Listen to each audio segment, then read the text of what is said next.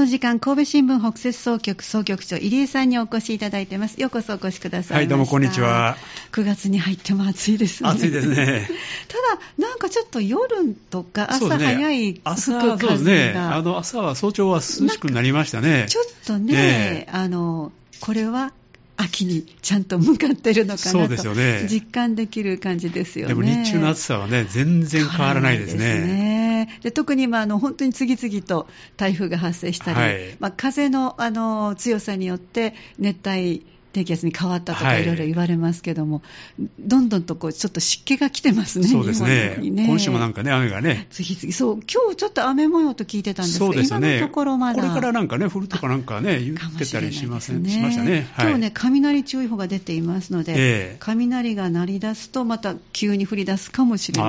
いですね。最新の情報をね、チェックしたいと思います。不安定なんですね。本当ですね。はいえー、じゃあ、早速今日取り上げてくださった記事のお話に移ってまいりましょう。はい、今日は9月1日の金曜日、三田阪神版からいただいております。農福連携課題を共有とセミナーに農家や事業者45人意思疎通の大切さなどを学ぶというこの記事からお話をいただきますじゃあ最初の部分ちょっと皆さんにご紹介したいと思います、はい高齢化や人手不足に悩む農家と就労機会を求める障害者らを結ぶ農福、えー、農業の農に福祉の福ですね。農福連携を推進するセミナーが三田市総合福祉保健センターで開かれた。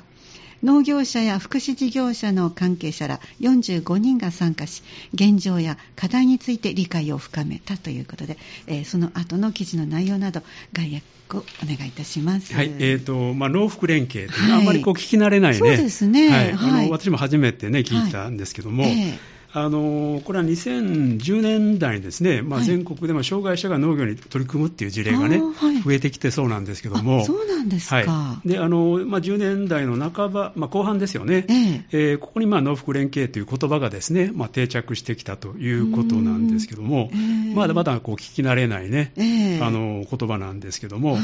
あのこれ実は兵庫県でもですね、まあ、力を入れているところもありましてね。はい。あの2021年にですね、えー、あの西播磨県民局、はい、まあ、これからマッチング支援っていうのをね、はあ、やり始めて、えー、まあ、ここは随分とあの、まあ、成果をね、上げてるそうなんですね。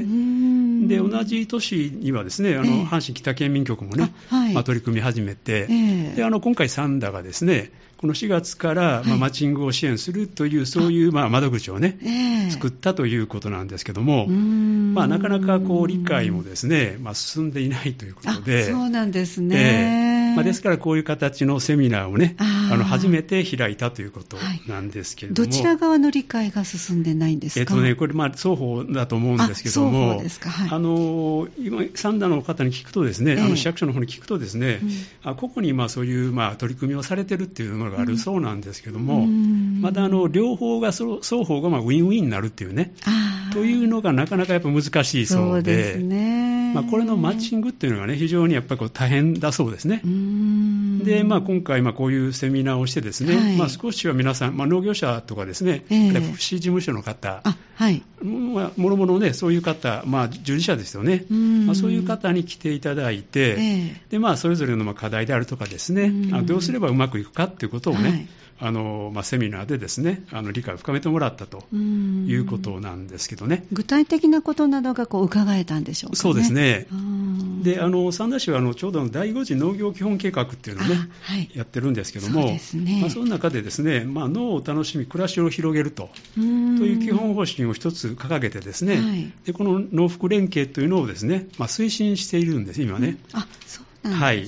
まあ、その一つでですねその窓口、うん、今回4月に設けてるんですけども、はい、まあ、これを作って、まあ、ちょうどあの半年がですねまあ、経過したと。はい、そろそろなりますね。はい。はい、であの記事にはないんですけども、ええ、ここれ半年の成果をあの役所の人に尋ねたらですね、はい、その問い合わせはあるもののですね、実際にあの、はい、脳と服のこのマッチングですね、え、したというのはまだ残念ながらゼロと。あら。ということなんですね。やっぱりまあなかなかね、あの大変なっていうか、まあ、あんまり知られてないのかなと思うんですけども、まあ、いずれいずれにしてもですね、あのまあ、こういう取り組みがね、まあ、始まったということで、はい、あの担当者の方がおっしゃってるのは、やっぱりこう両方、双方がウィンウィンになるっていうね、ことがなければ持続、ね、しないというね。ことのようですので。うん、でね。でまあ、あのセミナーではですね、はい、あの市のアンケート結果なんか調査の、ね、結果も、はい、まあ、あの公表されたようで、はい、まあ、今年2月に実施されたものなんですけども、ええ、まあ、の農業者にですねの中であの質問したところによると、まあ、こういうのを連携を、ね、利用したいのかっていうことについて聞いたらですね、まあ、12%が利用したい、まあ、条件が合えばですね利用したいということで、うん、まあ、38%の方がですね、はい、まあ、利用したいというふうにお答えされたんですね。うん、それからあの市の福祉事務所ですね、これ、まあ、あの17件なんですけども、はい、まあ、そのまあ、すでにそういう農業農作業にね、ええ。えー、まあ、実際にこういう取り組みを行っているのかどうか、また、まあ、取り組みをね、はい、やっていくのかどうか、これからですね、はい、やっていくのかということについては、47%がですね、まあ、あのそういうふうにイエスというふうにお答えしてるんですね。なんですね。はい。まあ、ですから、意外と、まあ、まあ、双方のですね、まあ、ニーズっていうのはこれあるっていうことで、ね、そうですよね。はい。あの、可能性は非常にね、あの、アンケートからは伺えるんですけども、えー、まあ、なかなか、まあ、そういうのがね、進んでいないということのようですね。まあ、実際にあの、それぞれが行っている作業のですね、まあ、どういう部分が、まあ、こういう、まあ、障害者の方にやっていただけるのかというね、それも本当、イメージできたら、だいぶ違いますよね。違いますね。まあ、実際には収穫であるとかですね、はい、まあ、除草であるとか、あのなんかの袋詰めをするとかね、はい。まあ、そういう作業をあの、まあ、想定しているそうなんですけども、えー、まあ、そういうものなんかもですね、あのこのセミナーでは紹介されたと。い。うことですね。はい、で、まあ、実際にあの県の農福連携支援のアドバイザーであります、はい、県立大学大学院のですね豊田教授もね、はい、あの現場に入られてね、でまあ、そこでまあ講演をされたようですけども、